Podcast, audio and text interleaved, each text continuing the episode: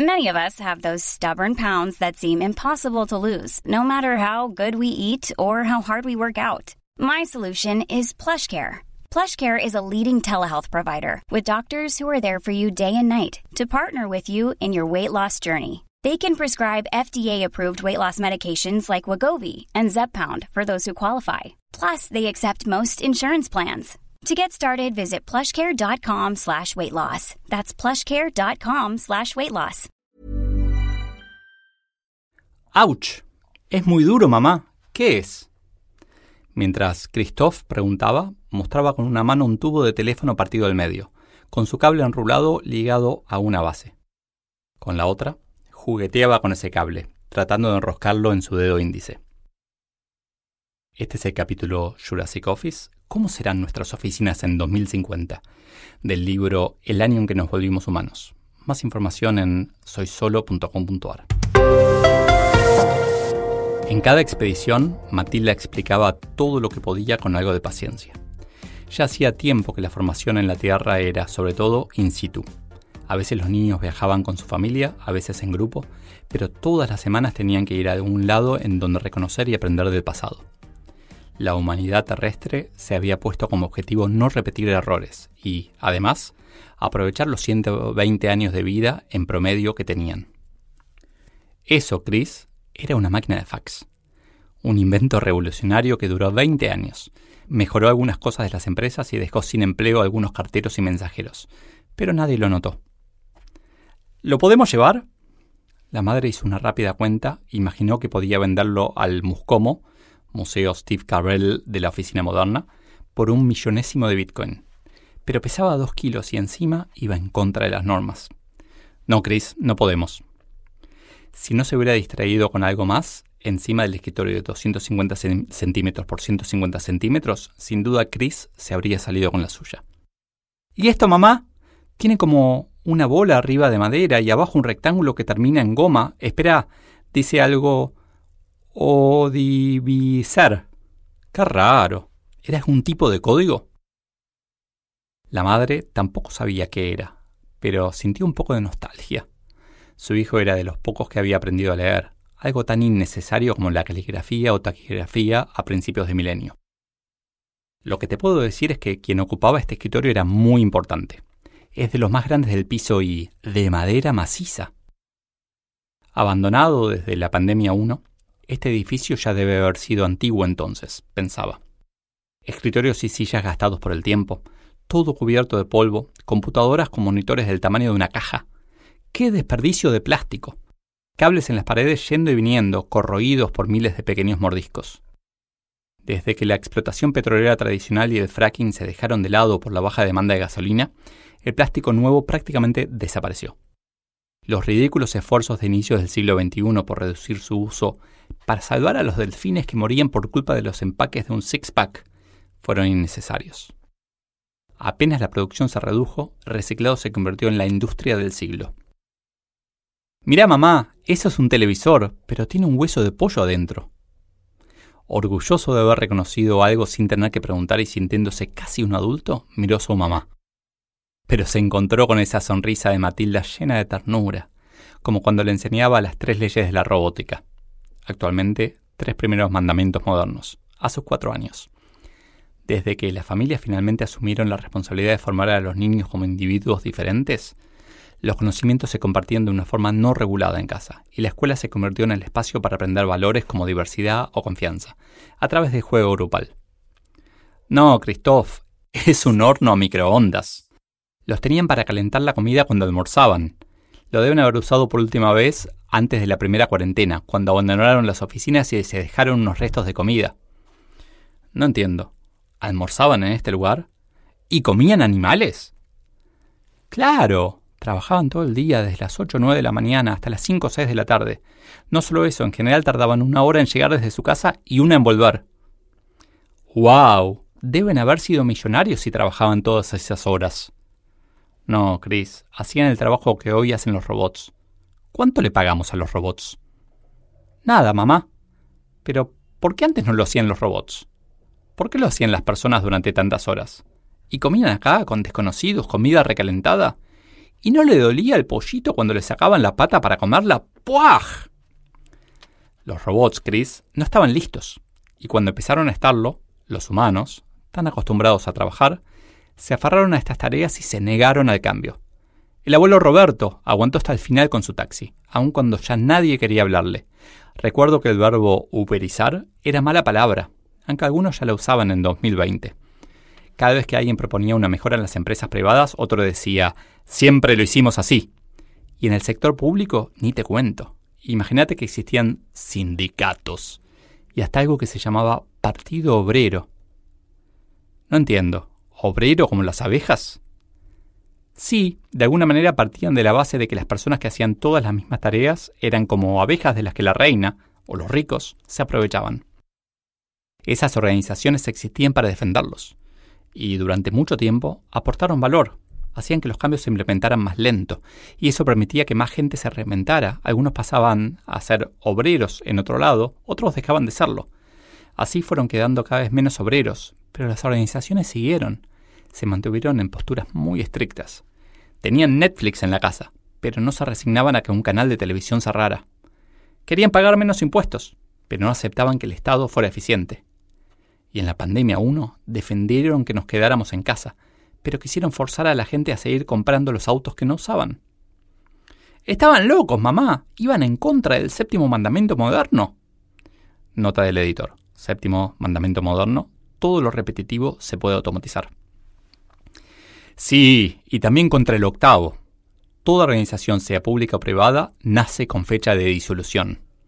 Pero no estaban locos, hijo. Fueron formados en el siglo XX para enfrentar problemáticas del siglo XIX, que en el siglo XXI ya estaban desapareciendo. Y aquí también valía el siempre lo hicimos así. Todas las organizaciones con más de 20 años tenían como objetivo principal perdurar, más allá de la felicidad de sus miembros o de haber logrado sus objetivos. Y siempre vieron a la tecnología como la amenaza mayor, esa misma tecnología que en muchos casos los ayudó a llegar a posiciones de poder. Christoph parecía haber dejado de prestar atención. Ya acercándose a la puerta, levantó apenas la cabeza y vio un agujero en ella. Una ranura horizontal en la madera, con forma rectangular y bordes de metal. Mientras jugaba con la mini puerta vaivén, se preguntaba qué mascota tan delgada podría haber pasado por allí. Tal vez se llamaba Nozub. Su madre se distrajo no podía dejar de mirar una caja metálica en la pared a la altura del pecho. Tenía algo que parecía un reloj y muchas, pero muchas ranuras horizontales. En alguna había una tarjeta de cartón que, cuando intentó agarrar, se desintegró. Después de sacudirse el polvo, Matilda se puso alcohol en aerosol y le dio la mano a Christoph. Vamos, hijo, terminó el turno. Salieron y dejaron atrás la placa de entrada, donde todavía se leía Ministerio de Modernización. Mientras caminaban por lo que fue una ciudad, vieron pasar a una pareja de jabalíes con sus tres pequeños jabatos, que con pasitos rápidos intentaban mantener el ritmo. Pero si tenían tanto poder los sindicatos de obreros, ¿cómo es que todos desaparecieron? Christoph se había quedado pensando. Pandemia 1 fue el principio del fin. Cuando se estabilizaron un poco las cosas, ya nada fue igual. Los jefes que creían que su trabajo era controlar horarios y cuyo precepto era el ojo del amo engorda el ganado, intentaron que todo fuera como antes.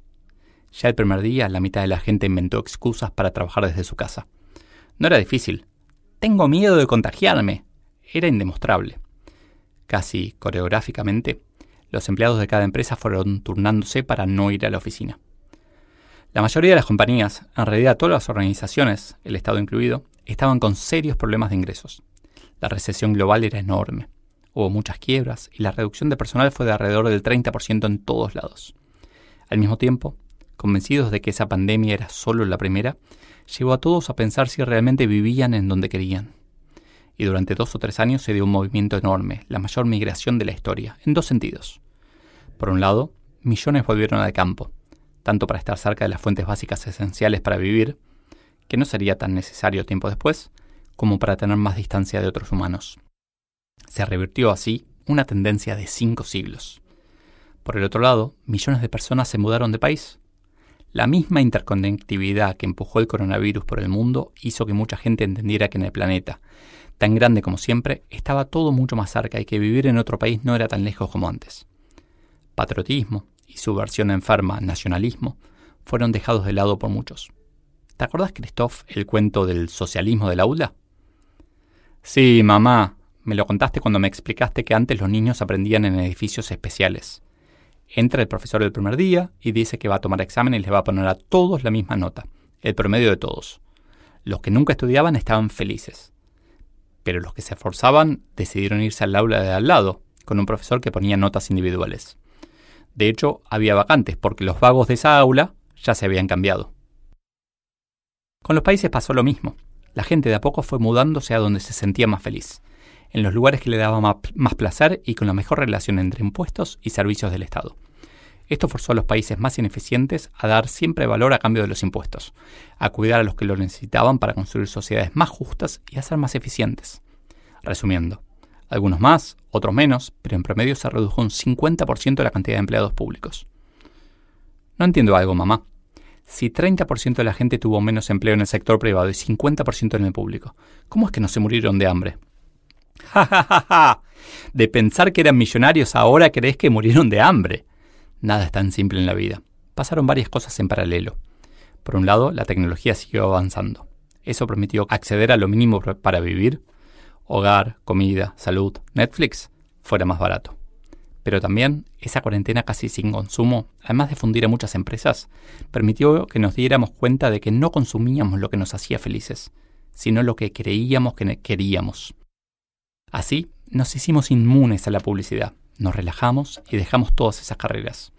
La laboral, el demostrar a los demás nuestro éxito, la competencia con el vecino por las luces de Navidad o el mejor auto, la cantidad de likes en la red social. Pasamos a competir con nosotros mismos, pero eligiendo nosotros el deporte. Entonces ahí fue que empezamos a tener tanto tiempo libre y por eso podés explorar conmigo. Sí, yo podría trabajar en mi tiempo libre, pero elijo conscientemente qué hacer. Con nuestro tiempo conseguimos dinero. Con ese dinero compramos bienes o servicios que otros produjeron con su tiempo. El dinero es solo algo intermedio que nos sirve para cambiar nuestro tiempo por el de otro. Yogur casero. Exacto. Parte de esta experimentación que, que vengo haciendo, en donde me animo a, escribir cosas que antes no escribía, me permitió mezclar mi pasión por la ciencia ficción y todo lo que leí. De hecho, hay un par de referencias a, Asimov en este capítulo. Y, escribir esta futurología, digamos, esta idea de una expedición de una madre y un hijo, una expedición educativa. La escribí en el medio de la pandemia, en, el medio, del, creo que en mayo del 2020. Eh, ya previendo algunos cambios. Era un poco una previsión de lo que iba a pasar, pero más que nada es una expresión de deseos. Hay muchas cosas que creo que van a pasar, pero no tan rápido como me gustaría. Creo que hay muchas cosas buenas por venir en el futuro. Creo que, bueno, en todo el libro hago hincapié en el protagonismo, en que tenemos que hacernos cargo de que esas cosas pasen, pero que, que el futuro está buenísimo. Si lo queremos así. Si lo hacemos así.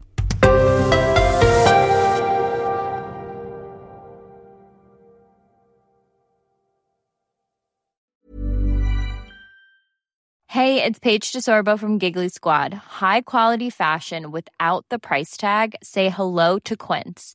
I'm snagging high-end essentials like cozy cashmere sweaters, sleek leather jackets, fine jewelry, and so much more. With Quince being 50 to 80% less than similar brands and they partner with factories that prioritize safe ethical and responsible manufacturing i love that luxury quality within reach. Go to quince.com slash style to get free shipping and 365 day returns on your next order. quince.com slash style